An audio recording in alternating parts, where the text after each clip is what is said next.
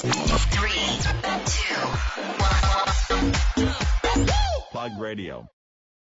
時刻は午後9時を回りました。岡山のシティ FM、レディオモモと雑誌プラグによるタイアップ番組、プラグレディオ。パーソナリティの雑誌プラグ編集長山本と。編集部の原田さやかです。こんばんは。はい、こんばんは。ということで、本日3月の15日ということでね、はいえー皆さん、コロナウイルスの方はね、ちょっと心配ですけども、そうですね。えーちょっとね、タイムラグがあるんで、ひょっと万が一にってことがあるんですけど、今、収録している時点ではまだ中四国ではね、まだコロナの方はいないんで、まあ安心ではないですけどもね、うん皆さん、手洗い、うがい、あと目をこすったりしてもダメっていうことなんでね。あーなんかあの手を顔にやること自体がダメらしいですね。そうそうそうそう顔をとりあえず触らない方がいいみたいな。いやだからこの前ね、ちょっと面白かったのが、高須クリニックの院長あが、ーはいドクター中松はい。さんがはい開発した、なんかサンバイザー的な。やつをなんかつけてて。もうこれがあのマスクとかよりもすごいいいっていうのでつけてたんですけど、まあ完全に職務質問レベルのいでたちにはなるんですけど、まあただね、健康には変えられないんうでね、ん。はい、もう皆さんもぜひぜひ気をつけていただきたいなというふに思うんですが、えーラジオというのをもう、さやかちゃん、ええ。2年、3年？3年ぐらいになり始めるんじゃないでか。ですすよね。今度から3年目に多分突入するという。はい、このラジオというのはなかなかその聴取率みたいなのはなんかカチッとは出ないらしいんですけどうん。時折取材に行ったりとか、はい。街出たら思わぬところからはい。まさかまさかの言っちゃいけないですけど、うん。毎週聞いてますみたいなのね。言われて、え？って思うことが結構あるんですけどすよね。なんか割とこう関係者じゃない方から言われることがそうなんですよね。それを聞くたんびになんかテンション上げてラジオに臨まないといけないなと思うんですけども あのお聞きの通りいつもややローテンション気味のね。いや本当にあの普段のこう山もを知ってる人からしたらちょっとびっくりするかもしれないんですけどね、はい。割とダークが出ますよね、そうなんですよ。ラジオだと。ね、あの県庁通り沿いにあのアーキビストっていうねあ。すごいいいショップがあるんですけど、はいはい。あのそこの西田さんという方があの、はい。毎週聞いていただいているということをこの前ちょっとお聞きしまして なんでちょっと呼んでみたいと思います。アーキビストの西田さん聞いてますか？読みましたね。はい読みました。はいそれでは行きましょうか。そうですね。はい、はい。えー続いては岡山地元リーダーたちの思考を探るバリアスリーダーのコーナーです。誰もが知る有名企業から岡山の隠れたすごい企業まで約200名のリーダーの皆さんへインタビューをしてきました、えー今回のテーマはえー忘れられないアドバイスということで、えーリーダーの皆さんへインタビューをしています、えー今回のゲストは大内屋不動産株式会社代表取締役高橋ゆかりさん美商株式会社代表取締役上野正史さん。株式会社名犬代表取締役社長野上正則さん。株式会社健美代表取締役専務畑俊也さん。共立土建株式会社代表取締役社長宮西史郎さん。岸本建設株式会社代表取締役岸本浩二さん。株式会社大森鋼材店代表取締役大森洋一さんです。それではお聞きください。以上フリートークのコーナーでした。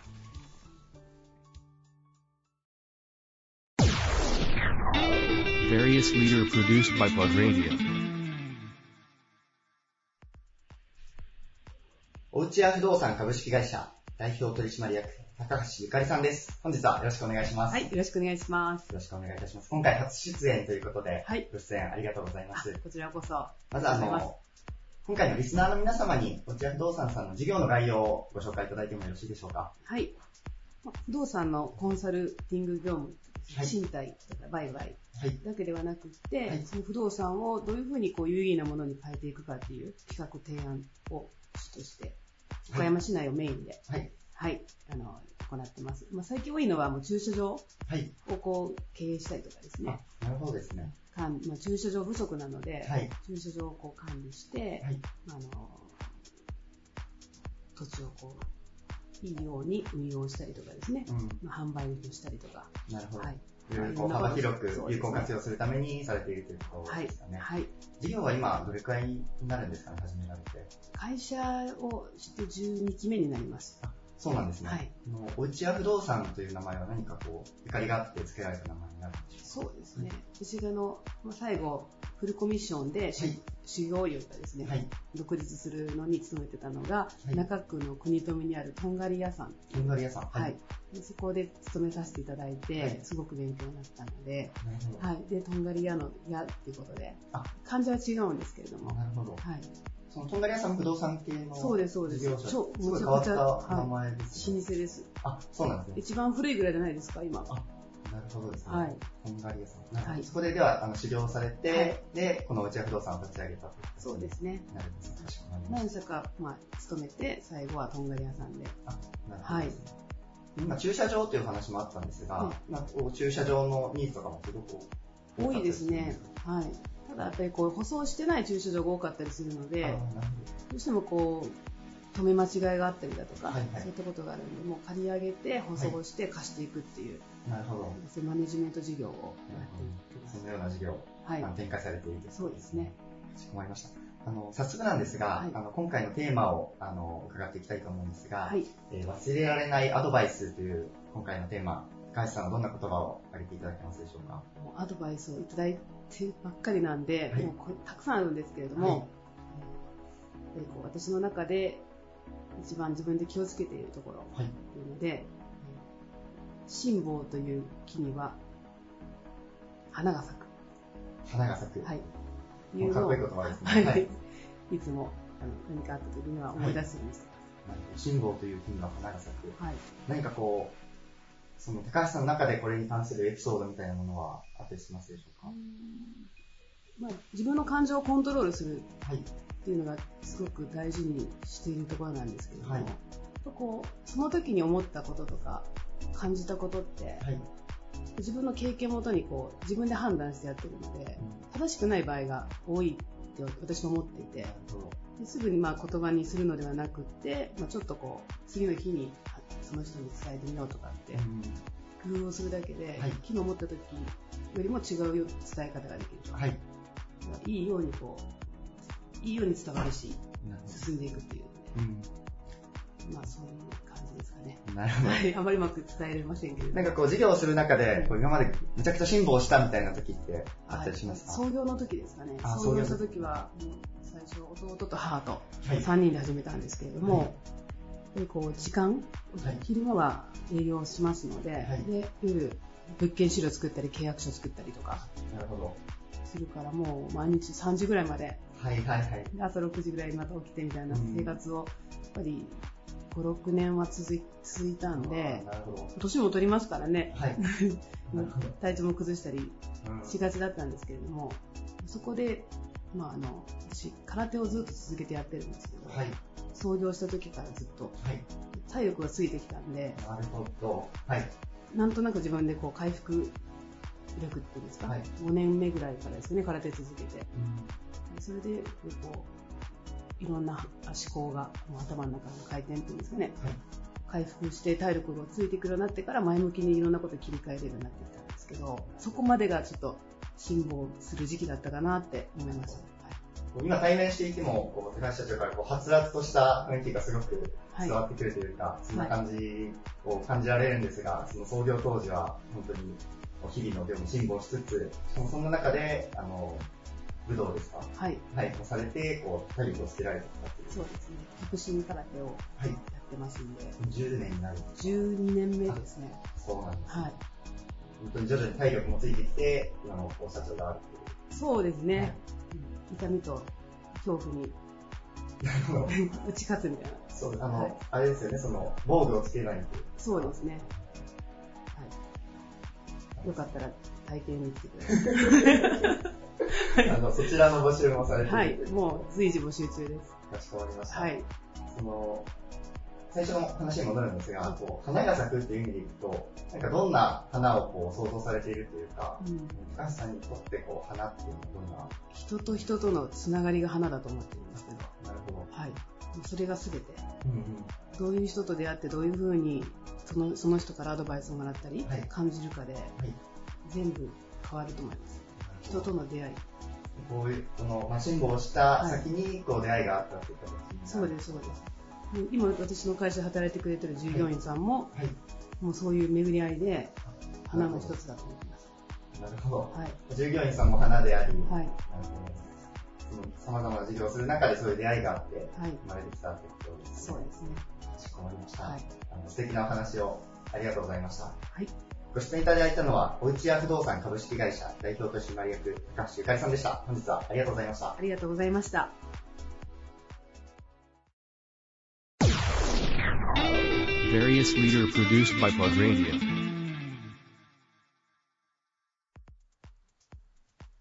美少株式会社代表取締役社長、上野正史さんです。よろしくお願いいたします。よろしくお願いします。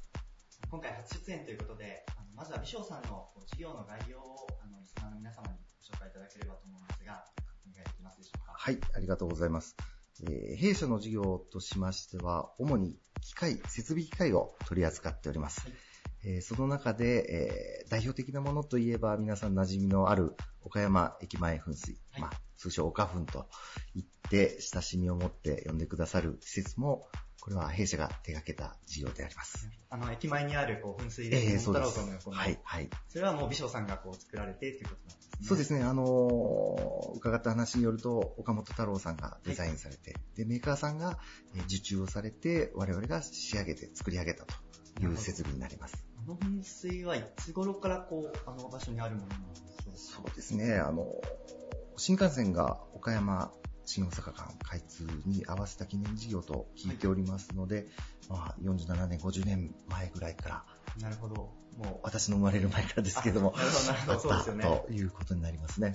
う、岡山の象徴となるようなもう場所になっているので、あの、あの噴水を見たら、美少さんの名前を思い出して作られたんだなというところを、多分僕もきっとこれから思い出すと思うんえーです。そう思ってくれたら嬉しいですね。はいではこう、行政関係のお仕事もされつつ、でも民間のこう工場等の設備工事みたいなところにも。はい。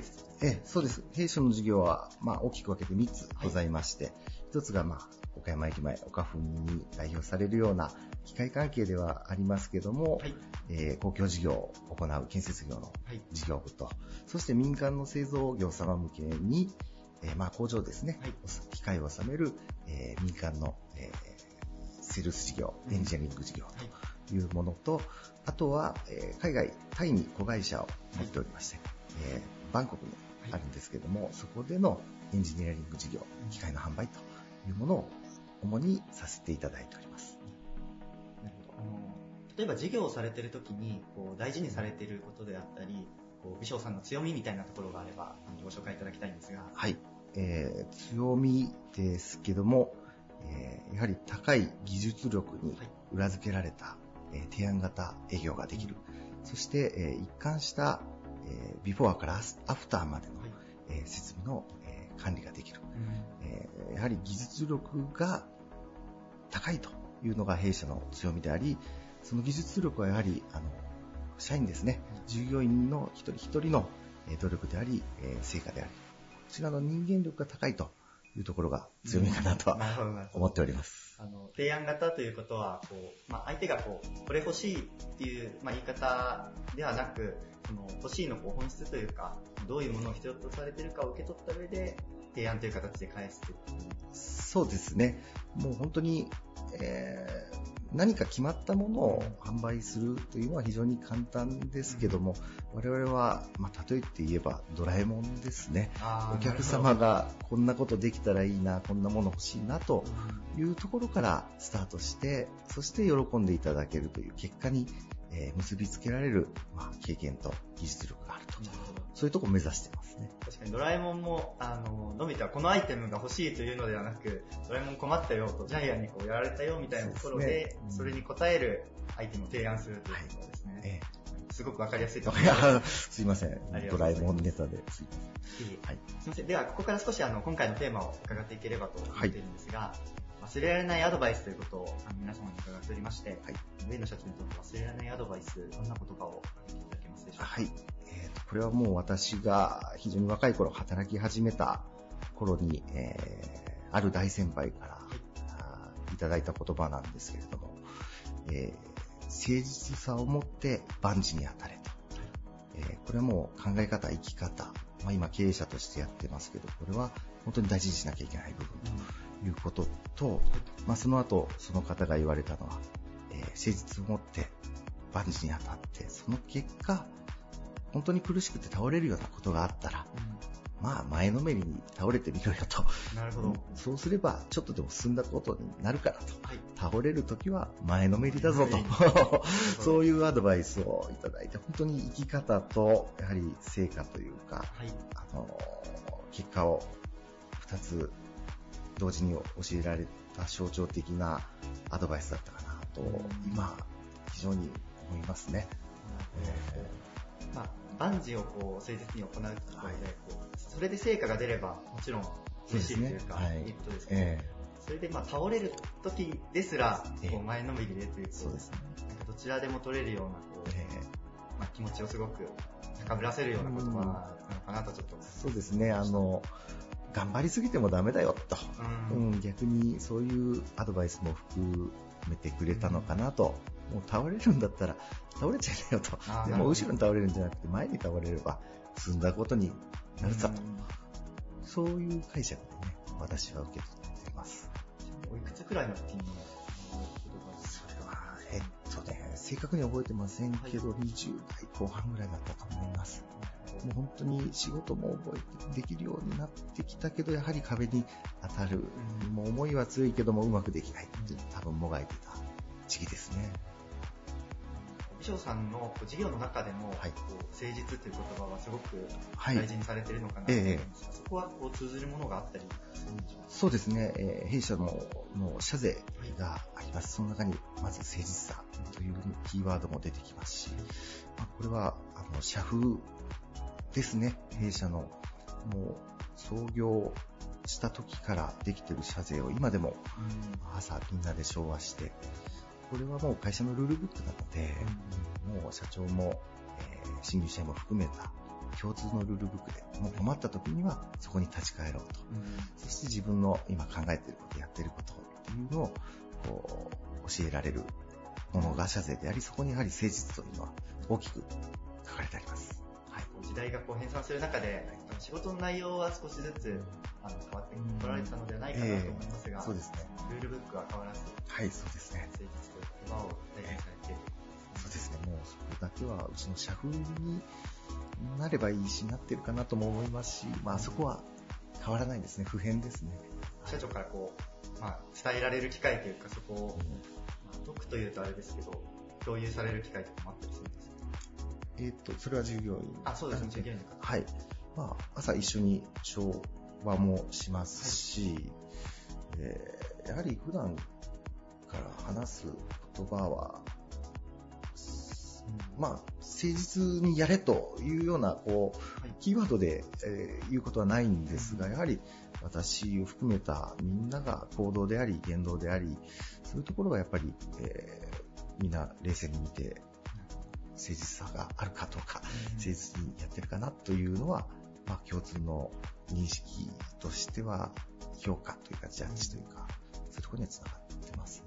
まあ、あのちょっと今の質問で、難しいですね。形でうっんていうことをちょっとうん。伺ってしまったんですが、はい。なんかこうそう伺うともう人の単位に落ちてるというか、誠実な皆様がこう集まって、その日々事業を行われているような感覚を、ちょっと今のお話から。ええそうですね。弊社は、まあ、今50人、50名弱でまだちょっと増えて、どんどん増えてはきてるんですが、やはり風通しのいい会社で、従業員同士も仲がいいですし、やはりそういう、私も含めてコミュニケーションはいっぱい、ノミニケーションも含めてですけど、いっぱい取ってまして、その中で、やはりその、そういうことはもう伝わってるという言い方が正しいかどうかわかんないですけど、共通項としては、それは当たり前にあるものとしてはできてきてるかなとは思いますね。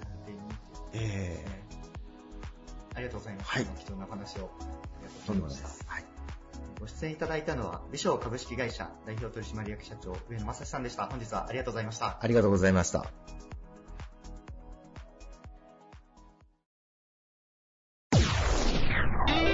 Various leader produced by Plug Radio.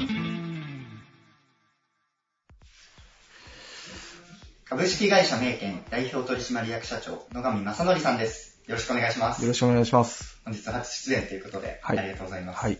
まずは、名犬さんの事業の概要をご紹介いただけますか？はい、あのーうちがですね、まあ、建築関係の仕事ということで、あの、地盤改良工事というものを行っています。まあ、あの、わかりやすく言うと、あの、新築住宅の下に、い打ってるあの、杭を、はい杭打ち屋ということですね。なるほど。もう事業は結構長くされていたそうですね、もう、10、まあ、20年近くは、はい。はい、あの、住宅関係に携わっている仕事をしています店長は、あの、就任されて、まだ、あの、4月から就任ということで伺っているんですが、こう、今、こう、事業に対する、こう、思いというか、あの、こうしていきたいみたいなところはございますでしょうか？あの、まあ、4月まではですね、SM ということで、まあ一応経営の方にも携わっていたんですけども、はい。まあ、社長になると、な、なったということで、い。やはりこう周りの人からも言われることが違いますので、やっぱりこう責任持って、えー会社を背負っていかないといけないなというのを一番考えながら、はい。まあこの事業をですね、はい。あの会社の経営をですね、もうしっかり伸ばしていこうっていうことしか考えてはないですね。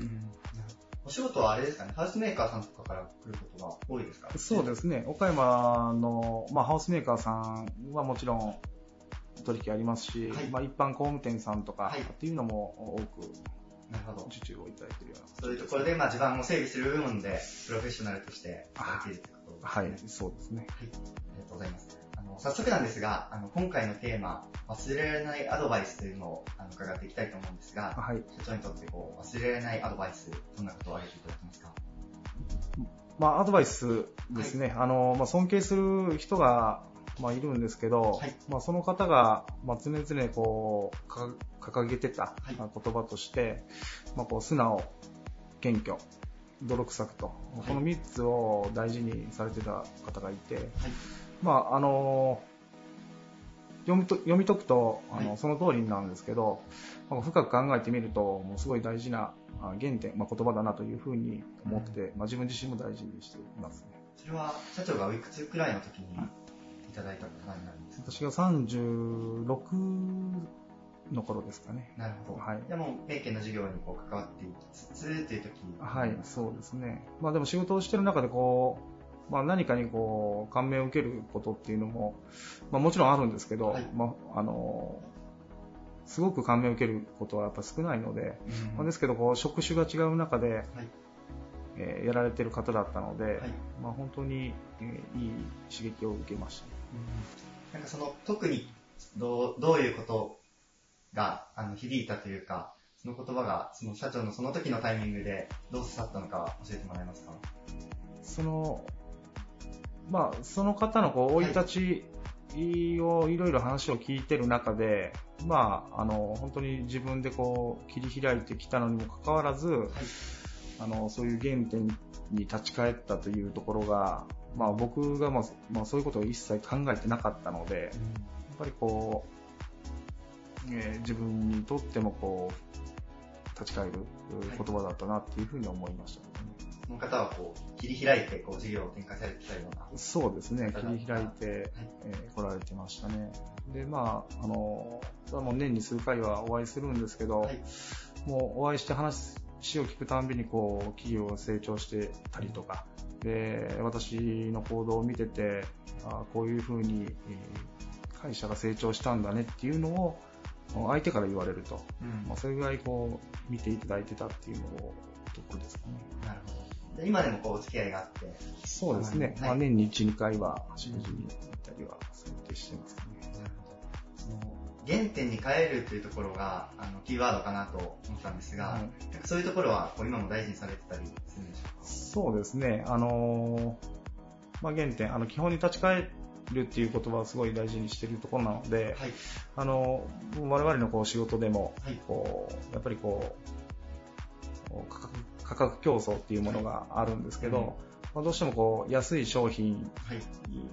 に、まあ、お客さんもこう選んでしまいがちなんですけど、じゃあ一方でその商品自体が、あの、安いけどはい、品質的にはどうなのかっていうと、やっぱりこう疑問が残るところがたくさんあるので、はいあの、一番いいものを、まあ、自分がこう買うならば、はい。この商品がいいっていうものこそがこう原点だなと。なるほど。だからそれを大事にして、えー仕事をさせてもらってます。お客さん目線に立ち返って、こう、自分でもいいと思えるものをそうですね。そうですね。まさにこう地盤工事ということで、家の根底を支えるというか、はいベースになる部分ってなると思うので、はい。そこがね、こう、まあ、安物というか、はい。だと、まあ、不安もつきまとうでしょうし、はい。一番こう大事な部分を担われているということですかね。そうですね。やっぱりこう見目に見えない部分なので、まあお客さんからしたらこう、まあ今はあのネットで、いろいろ検索して調べることはできるんですけど、まあでもその商品自体いい悪いっていうのはやっぱりこう。まあ、建築会社であったり、まあ工務店であったりしかまあ分かってないんですけど、まあ、その中でも我々が販売している以上はですね、えーベストなものを提案したいというところを大事にしてます。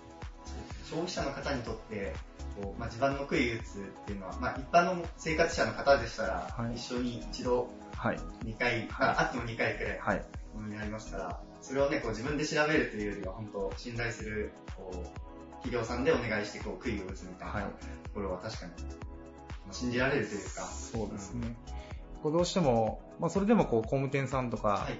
まあ、あのハウスメーカーさんとかが提案されていることうん。を聞いてそのまま行うことが多いと思うんですけど、やっぱりこういろんなあー建築事故があったり、えー震災があったりっていうのをこう経験している中で、こう本当に地盤について興味を持たれている方が増えているのは確かなので、まあ、すごいいい流れだなって逆に思ってまして、もっと調べていただいて、あのー先ほど話ありましたけど、一緒に一軒の建物、買い物であるで、あるのであれば、あの、自分が納得して安心できるものを選んでいただきたいなというふうに思います。でそう思う消費者の方に、こう、一番安心して、あの、家を建てることのできる工事を提供されているのが、今、明治さん。そうですね。あの、もちろん一長一短あるので、はいあの、いろんな商品がある中で、まあ、全て説明ができるかって言ったら、まあ、全てはできないかもしれないんですけど、はいでももう大方のお地盤改良工事については、あの、弊社も理解してますので、はい本当に説明をさせていただいて選んでいただくみたいな。形がいいかなと思ってます。もし僕が将来家を建てる機会がありましたら、ご相談をはいさせてもらいよろしますのでくお願いします。ありがとうございます。はい、お願いします。本日はお話ありがとうございはい、ました。ありがとうございました。ご出演いただいたのは株式会社名店代表取締役社長野上正則さんでした。ありがとうございましたあ。りがとうございました。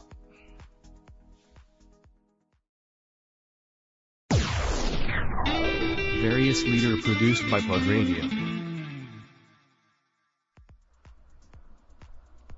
株式会社ケンビ代表取締役専務、畑俊也さんです。よろしくお願いします。よろしくお願いします。今回初出演ありがとうございます。こちらこそありがとうございます。まず、ケンビさんがこう事業としてどういうことをされているのか、あのリスナーの皆様に教えていただいてもよろしいでしょうか？はい。えー今年で創業が48年になる会社なんですけれども、はいえー、と私は2代目でして、はいでえー、と会社の概要としましては、はいビルのメンテナンスという形で、主にあのビルの清掃、高層ビルの上から命綱をつけて窓ガラスをきれいにしたりだとか、それから皆さんに一番馴染みがあるかなと思うのは、床のワックスがけ、一度、えー洗浄機で洗った後に、もう一度こうきれいにワックスをかけて床を光らす。で、えー今ですと、えー建築業の方もやってまして、はい。一番最後の仕上げの清掃なんかにも力を入れてます。で、その中で、まあ、岡山でも、えー代表する、岡山を代表するような大きな建物を手掛けさせてもらったりして、えー他職の方が、えー手掛けた、作った建物を一番最後に綺麗にして仕上げるという形で、えー会社をさせていただいております。ありがとうございます。あの、多分僕たちも、あの、知らないうちにお世話になってるんじゃないかなとはい、はい思うん。ですよ。はい。こう僕たちが関わってる施設、ビルであったり、はいいつの間にかこう、ケンビさんが清掃されてたみたいなことは、やはりありあります？意外とありますね。まあちょっとのここで言うと、あれかもしれませんが。食事の席で、えーどういうことしてるんですかとかっていう話になった時に、あ、うちこういう人来てるよって、あ、それうちの会社ですとかっていうことは、やっぱ代表者さんと、はいはいあのー、食事共にしたりとかで、数回ありましたね、やっぱりそういうのが。なるほど。こうまあ、2代目ということなんですけど、はいそのまあ、高層ビルからこう掃除されるとか、はいはいそういう現場でこう働かれている方は、そのまあ、プロフェッショナルとして、はいこう社内の中で育成されているそうですね。でもやっぱこのご時世ですので、なかなか人が集まらなかったりっていうのもありますんで、えー協力業者の方々に来ていただいたりとかってしながら、本当にあの数社で力を合わせながらやってるというのが現状ですね。なるほどですね。まあ、そういうこう、立ち回りというか、調整役という部分でも、一手にこう、ビルの清掃を任せてそうですね。会社というはい。ありがとうございます。あの、ここから少し、あの、今回のテーマを伺っていければと思うんですが、はい忘れられないアドバイスということで皆様に伺っておりまして、松田さんはどんな言葉をかけていただけますでしょうか？そうですね。えー直接聞いたというかアドバイスされたというわけではないんですが、はい一番まあ心に残っているこう格言として、えーナポレオンが言った言葉らしいんですけれども、えー恐れるべきは有能な敵ではなく無能な味方であるっていう格言がありまして、なるほど。それでまあ結局自分もそういうふうに有能な味方でありたいなというふうなことを思ったことがありまして、それずっとこう頭の中にあるんですけど、今後事業をこう背負っていって、はい本当に従業員をたくさん、あの、率いて自分が陣頭指揮を取っていく中で、中にはまあそういう無能な、失礼な言い方ですけど、無能な味方がいる可能性はやっぱりありますので、ですが、まあ、そういう人たちを、まあ、今の時代、簡単にバサバサ切り捨てるわけにもいかないですし、戦の最中だったら、はい。やっぱそういうことができたんでしょうけど、そういう中でできたあの言葉だと思うんですが、そういうことを考えながら、いかにそういう力がない人も含めて上に上げていくか、でそれからまあ社長自体がまあ教育をしっかりしなさいという会社ですので、うち自体が。ですので、まあそういうこう教育にもつながってくる言葉なのかなと思って頭の中で忘れられないアドバイスとして位置づけています。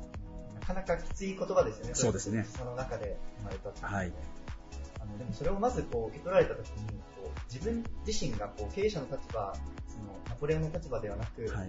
無能な部下にならないようにって思われたのが、そうですね。なんかこうし新鮮な切り口というか、はいそう感じられたのだなと思いながらこう今聞かせてもらったんですが、はい、はい。まあ、それはこうどちらの立場にもなり得るというところを、うんうんうんこう自分の中で考えられて受け取られてそうですね。やっぱりこう、男として、はいあの、人によく思われたいだとかうん、かっこつけたいっていうのがやっぱり自分の中でもあるんで、まあ、きちっとしたことをした上で人からもいいように見られようと思うと、やっぱり自分の中でいろんなことを考えて行動ができて、無能であってはいけないなということを気づかされたような気がして、俺のこと言ってるのかなみたいな、そうそう、そんな感じで、あの、インパクトがありましたね。すごく謙虚というか、その言葉を受け取られたのは、いくつぐらいのでも本当にここ2、3年の話ですね。ああ、なるほど。それでもうビビッとこうインパクトが来て、で、インパクトがありまして、でいろんなことをこう、まあリアルにこの次、あ会社を引っ張っていかないといけないなとかっていう自覚が出始めたぐらいでしたね。もともとずっと現場で職人をしてたんで、本当にあの、今日この現場をどうするかっていうことしか考えてなかったんですが、そういう時にたまたま、あの、読んだ本にそういうこと書いてあって、で、それでまあ2、3年前ぐらいに、こういう言葉を聞いて、ちょっともう一回自分見直した方がいいかなとかって思いましたね。なるほど、そうなんですね。こう、お話の中で、こう、まあ、無能な部下というと、あれですが、はい教育制度にも力をこう入れていかれているはいシーンがあるということではい。伺ったんですが、それはもう会社としてそのような方針でされているそうですね。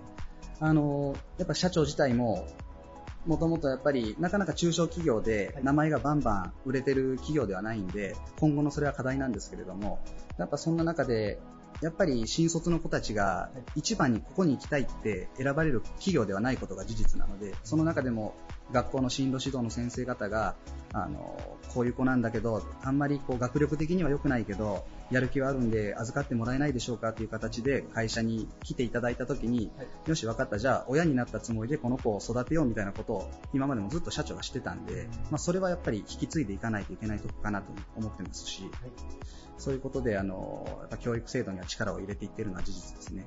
これからこう引き継がれる立場として、はい。時代の流れももちろんこう働き方改革とかこう言われる中で、そういう人を育てていくというところに、はいこれからどんどん注力をされていくという意識、まあ、でそこでこう生きる言葉が今の言葉をそうですね。持ちながらってい。もちろん仕事としてもそうですけど、人としてはい、やっぱりこう、一流の人間に自分も含めて、やっぱなってほしいなと、従業員に関しては。なのでそういうふうに思ってます。まあご自身の立場もありつつ、その、はい自分が部下だったというか、こうそのポジションで意識もされつつ、こうこれからはい。経営の立場に立っていくというところで、言葉がどんどん聞くということですね。はい。ありがとうございます。最後になんですが、はいあのこうまあ、そういうこう思いも含めながら、こうこうケンビさんがこれから目指していく姿みたいなのをこうセミの中で想像されているものがあれば、少しお聞かせいただきたいんですが。やっぱりあの、いろんな方面に行って、あ、あそこの企業で働いてるんですかと、はいあの、私ではなく従業員が、あそこの企業で働いてるんですか？いい話いっぱい聞きますよとか、あ、すごいですねって言われるようなこう企業を目指すためには、やっぱり私が一番最初にこう先頭に立って、いろんな、例えばまあ汚いことであったり苦しいこともやらないといけないでしょうし、まあそういうことをこう考えてビジョンとしては、従業員が誇りを持って働ける会社にしていきたいというのが、今後のビジョンではありますね。はいまあ、あの忘れないアドバイスともつながるところで、こうブレずに進んでいかれるような、そうですねました。はい。ありがとうございます。ありがとうございます。ご出演いただいたのは、株式会社ケンビ代表取締役専務、田志俊也さんでした。本日はありがとうございました。ありがとうございました。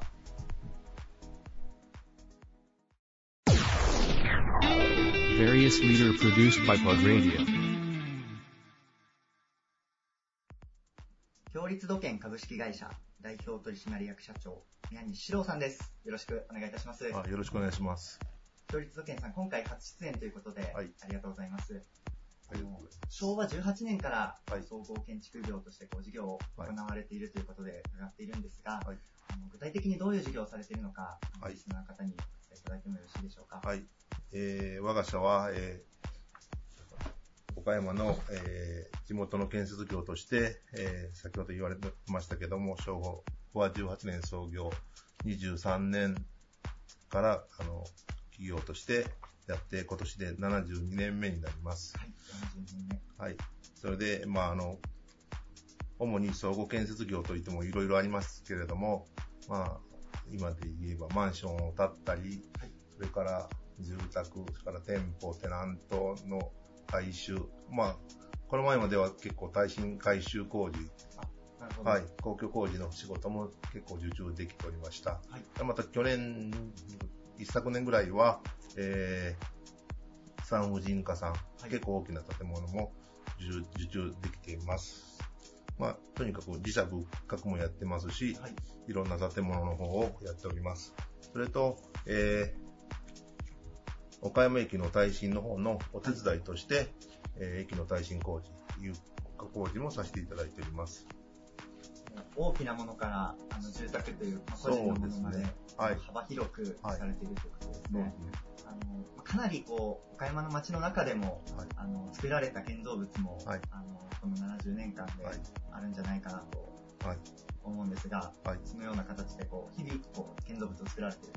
そうですね。あの、最近では、えーまあ JV なんですけども、岡山西消防署をはい。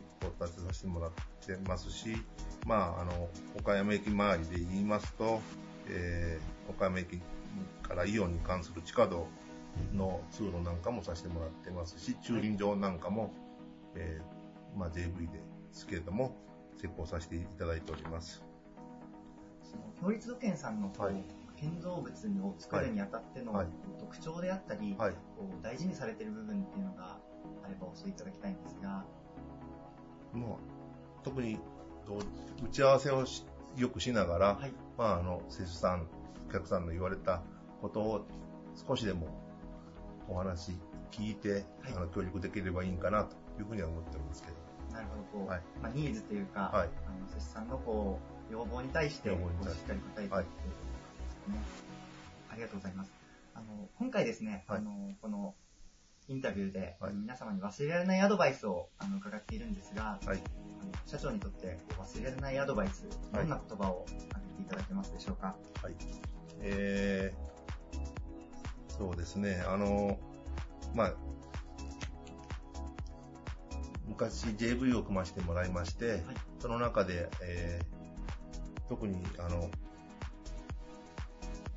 問題は何かをまず考えましょうというか、実行する前に目的は何か考えましょうというか、そういう、とにかく考えなさいということを、あの、いろいろアドバイスとしては一番頭にな中に残ってると思います。なるほど問題は何か考える、はい。目的は何か考える、はい。そのまあ、本質の部分というか、はその作業をこう日々されてる中で、その本質というか、ベースになる部分を一旦振り返って考えるみたいな。そうですね。はい。まあ、要するに、何のために今の仕事、今のことをやっているんだと。はい。このことをやってることによって利益はどれだけあるのかとか、少しでも早く、要するに仕事をやっていこうとか、もうとにかくいろんなことを考えながら、あの、仕事をしていけばいいんじゃないかなというふうなことをなんか教えてもらったような気がします。なるほど。それはまずは、あの社長が、こう、どこかからその学びを得てというはいそうですね。まあ、あの、JV 組ませていただいたときに、まあ、その時の所長さんの方から、はい。いろんな、特に、えー月に一遍ぐらいは QC をしましょうということで、勉強会をいろんなことでやってました。QC。はい、QC とか、それからまあ、昔で言う、魚の骨にこう、問題点をいっぱい書いてはい。整理していくとか、そういうふうなことを、まあ、所長が変わっとったんでしょうけども、そういうふうな勉強会、今後の社会はどういうふうになるんだとかいうことの中で、まあ、話があったんですけども、はい、その、まあ、勉強会の中でその、魚の骨にはい。問題点を書いていって、行って、確かもうちょっと、ちょっと忘れましたけど、はい。はい、そういうふうなもんとか、いろんなやり方があったんですけど、その中で、まあ、特に言われたのが、言われて緊張残ってるのが、問題点というか、問題をつかむ体質、はい。目的意識を持ちましょうというか、うん。そういう感じですかね。ではその言葉をこう、まあ、勉強会の中で、はいあの学ばれて、はいそれがこう今でも授業の中で生きているというそうですね。はい。まあ、まあ、うちの社員にもこういろいろ話しているんですけども、えーっと、少しでも、まあ、後期、建築建てる、建建てるためには後期も必要なんですけども、はいその後期の中でどこをこう短縮したら少しでも早くできるか、ただ言われたことを同じようにしとったんではいつまで経っても、あの、後期内に収まるのが精一杯かもしれませんけど、ただの1日でも1週間でも、例えば早くするためにはどうしたらいいかと。その、まあ、現場も日々考えそうです。もうとにかく考えて、あとは利益は少しでも安くなるためにはどうしたらいいかというふうなことを、とにかくどんどん考えましょう。とい。うふうなことを言ってますし、私も思ってまあ、忘れないアドバイスとして挙げていただいたこう、目的を持って考はいえるというところが、もう会社のこう共通のはい。こう目標意識となっているはい。今はそういう気持ちで、とにかくまあ感謝の気持ちを持って会社もやっていかなきゃいけなでしょうけども、はいとにかく考えていきいきましょうというふうなことを言っております。ありがとうございます。最後に、あの、そのような、こう、まあ、皆さんでこう考えつつ、はい。あの、授業をされていくという中で、こうまあ、その中でも、社長がこう、これから、あの教育土建さんを目指したい姿というか、あの、こういう形でやっていきたいなという部分があれば教えていただきたいんですが、そうですね、まあ、はいもう、私で今5代目になるんですかね、社長になって。それでまあ、今までの先人の人たち、先輩たちのこともいろいろ考えながら、まだうちの社員の人にもいろいろなことも考えながら、まあ、これからお客さんも大事にしていきながら、特に感謝の気持ちを持って、えー皆様に、あの、話を聞いてもらえるというか、えーどんどんどんどんいい形になっていけばいいかなというふうに思ってます。ありがとうございます。はいあの、お話いただきありがとうございました。えご出演いただいたのは、教育土建株式会社代表取締役社長、宮西史郎さんでした。ありがとうございました。ありがとうございました。すいません。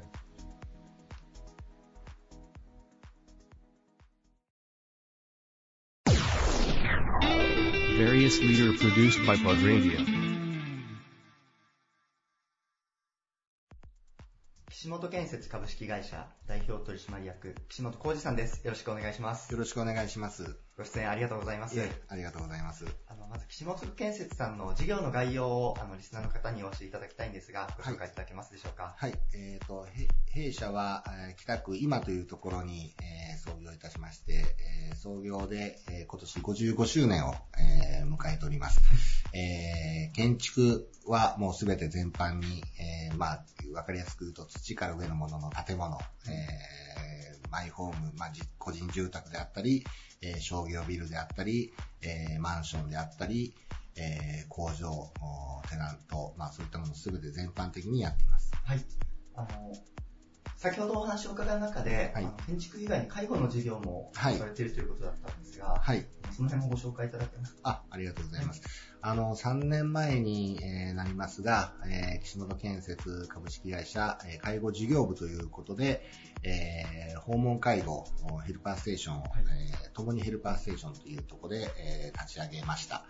えーまあ3年ちょっとになりますけど、お今年のお2月には、えー居宅介護支援事業所ということで、えーそういった事業所も立ち上げて、えーまあお年寄り介護について、えー微力ながら何かお役に立てればということで、えーはじえー経営の方をやっております。その居宅介護支援事業所っていうのは、あの具体的にというか、どういうことをされるこれはあの、えー皆さんもその自分のお父さんであったりお母さんであったり、えーなかなか、えー介護、介護保険を使ってのこうサービスを受けながらじゃないとなかなかこう面倒が見れない、まあ最近では共働きの家庭も多いですから、えーそうなった時に、まず、えどういう手続きをしたらいいのか、どうなったら介護保険が受けれるのかっていったところの、まあ、相談窓口、という意味合いですね。そこにまあ相談してもらって、まずその、うん親がそのようん介護度がいくらなのか、というのをまあ、えー判定してもらって、それに伴ったその個人に、利用者さんに合うサービスを、えー提供するとい。うのが、まあ、相談窓口ですかね。わかりやすく言えば、まずは。その、まあ確かに介護度というか、そはい。の介護認定どうやって受けるかみたいな、こう差し迫った時に、うん。実際どこに相談していいかっていうのそうが、ですね。わからない中で、まずはそういうところでご相談をさせてもらえれば、はいその、どういう動きをすればいいのか教えていただけると。そうですね。だからそのお父さんなりお母さんなりがどういったこう賑やかなところがいいのか静かなところがいいのか、えーカラオケが好きなのか、うんまあいろんなこう希望が、まあ自宅が基本、えー生活したいんだとか、はいまあいろんなそういった話をまあ聞かせてもらって何が一番適するのかっていうのをまああのご提案させてもらうと。まあそういう事業所ですね。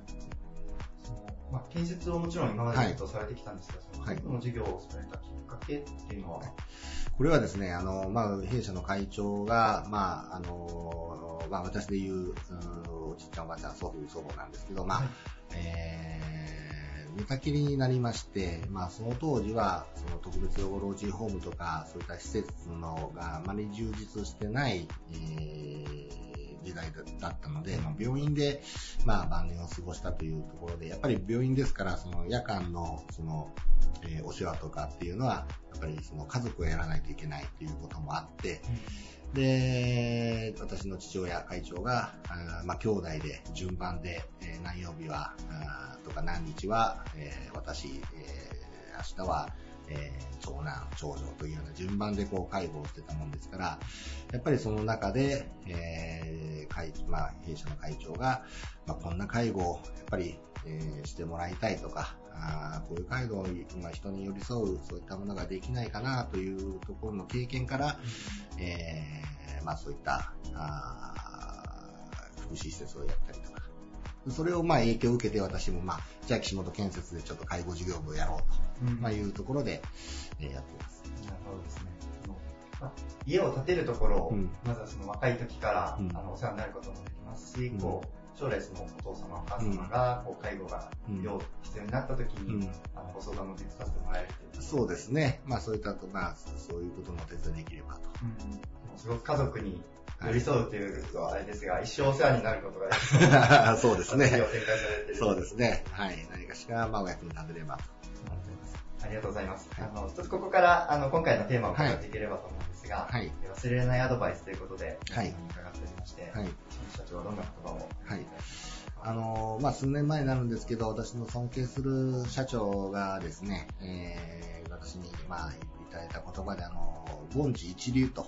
こういう言葉、まあ、凡事徹底というのは、まあ、世間一般でよく耳にされるんだと思うんですが、えー、まあ、何事もそうですね、あのまあ、平凡なこと、何もそれを徹底するというのが凡事徹底という意味なんですが、その一歩先、その徹底することによって、えー、一流になるんだというものを、まあ、短略化してひっつけた言葉になるんですが、凡事一流。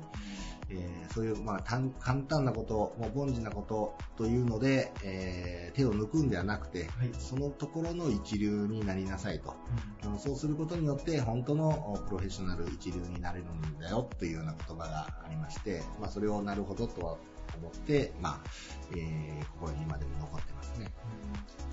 うん、まあ、徹底するというニュアンスでいくと、うん、こうしなければならないとか、こうちょっと引き締めるような意味に感じるんですが、文字一流という言葉になると、もうちょっと前向きというか、そうですね。やろうみたいな、そうですね。言葉になるのかなと感じたんですが。そうですね。やっぱりあの、我々建設業ですから、やっぱりその、お客さんの要望に対して、えー、ご予算内に、えー、要望されるものを満足したものをお返し提供するっていうのが、えー、一流ということだとすれば、まあ、新入社員であったり、なかなかその、そこまで行くまでに時間はかかるかかるんですよね。だから、その、いきなりそんな一一流というかそういうところを目指すなくて、その凡事のことはもう新入社員、もう次の日からでもできること、もうそれをあの自分のできることを徹底してやりなさいと。そういった意味で会社の、まあ、新入社員であったり、えー、若い者にはこう伝えていってます。自分ができることを、そのできることの中を一流として徹底していくという、はい、そうですね。うんそのことは、なのでその若い社員さんにも伝えられて、会社の中でも共有されているそうですね。まず、あの、凡事というのがなかなか分かりにくいかもしれませんけど、その、まあ、新入社員とか若い者には、とにかく、あの、現場で先輩を、まあ、真似しなさいと。あの、まあ、あの、真似していい部分と悪い部分あるんですが、これはまあ、自分で判断して、はいえー、その真似をして、その先輩の言葉の真似をしたりとか、その行動を真似するっていうことが、えー、まず成長の第一歩だと思ってますので、まあそういったところで、えー、現場をきれいにするということであれば、これも当たり前のことだ、まあ、まあ、言えば凡事ですよね、うん、そういったことを徹底してやると。そのきれいにするのも、えー見た目をきれいにするのは当然なんですけど、その後のえー、この現場はこういう段階に入ってくると。そういう段階に入ってくることを、より後から入った人が働きやすくなるような、えー、清掃方法であったりとか、えー、そういったものを置く場所についてもそうだし、うんそういったことを、まあ、えー、次の人のことを考えてやると。まあ、こういうことが、まあ、大事なんだろうと思ってます。まあ、その、やった、やって終わり、まあ、綺麗にして終わりではなくて、えー、綺麗にするのも次の人が気持ちよく入れて作業がしやすい環境という意味の美化ですね。うん、それをまあやっていくことも大事なんだろう。作業としてただただ徹底するのではなく、はい、気持ちの部分というか、はい、そういう部分で常に意識し続ける、うん、そうですね。やっぱりそういったまあ凡事なことが、やっぱりえー、工事現場でいうと、やっぱり後から入った作業員の方が綺麗な現場だと、気持ちもいいですし、あ、この現場は汚しちゃいけないんだというふうに思って、それが安全につながったりとか、あこうどんどんどんどんこう、あの、いい連鎖を生んできますので、やっぱりこれはあの、ゴミを拾う、きれいにする、あの、本事だと思いますけど、そこを徹底してやれば、現場の安全であったり、えー、利益の追求だったりというところにこう入ってくる。跳ね返ってくるんで、まあ、それに言ってしまえば一流ということにつながっていくんだ。なるほど。あの、貴重な話を。はい。いえ、とんでもないです。ご出演いただいたのは、岸本建設株式会社代表取締役、岸本浩二さんでした。ありがとうございました。ありがとうございました。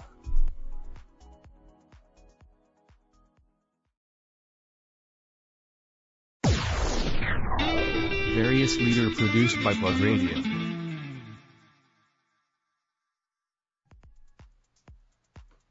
株式会社大森鋼材店代表取締役大森洋一さんです。よろしくお願いします。よろしくお願いします。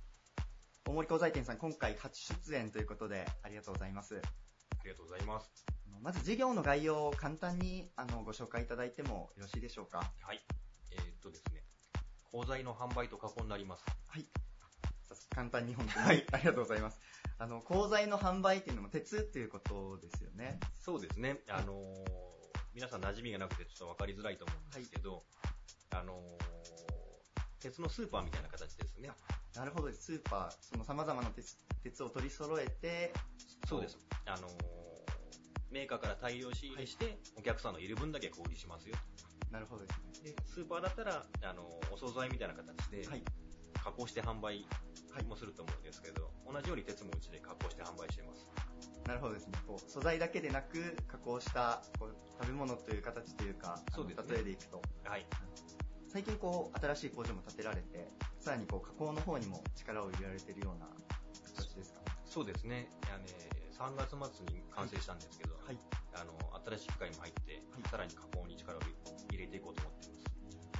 あの、先ほどお話を伺う中で、あの、岡山の市内でも様々なところに、あの、鉄という形で、あの、貢献されているということで伺ったんですが、そのあたり、こう、リスナーの方にご紹介いただいてもよろしいですか？はい。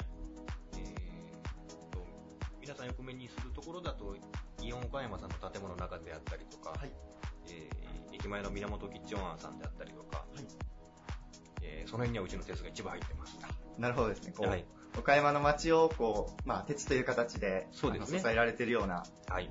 企業さんということで、改めてご出演ありがとうございます。はい。あの、早速なんですが、あの、今回のテーマ、忘れられないアドバイスということで伺っていきたいと思うんですが、社長にとって忘れられないアドバイス、どんなことを挙げていただけますでしょうか？はい。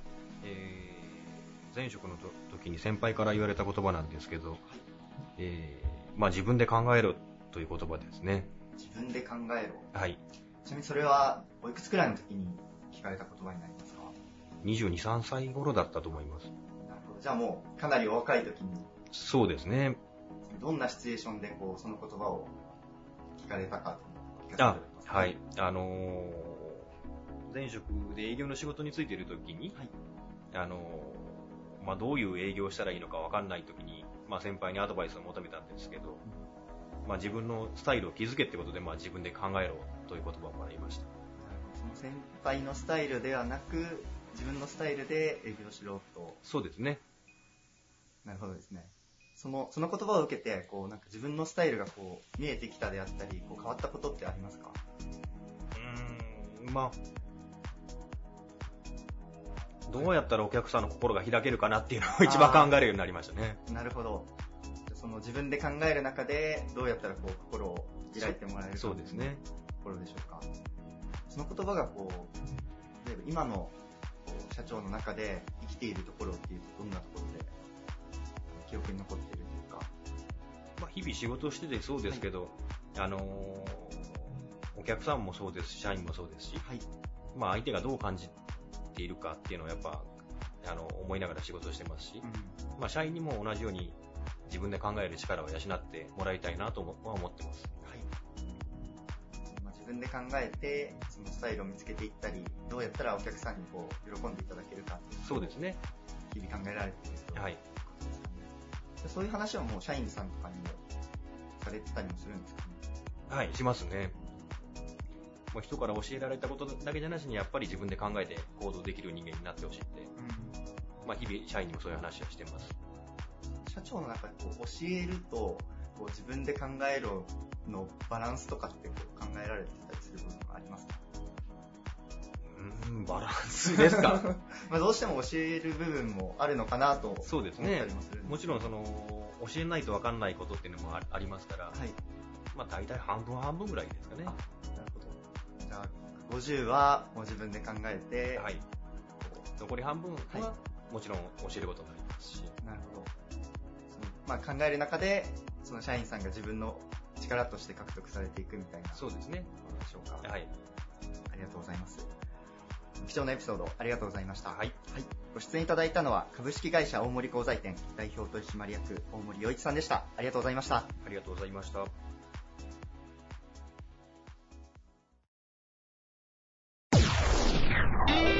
Various leader produced by Pod Radio.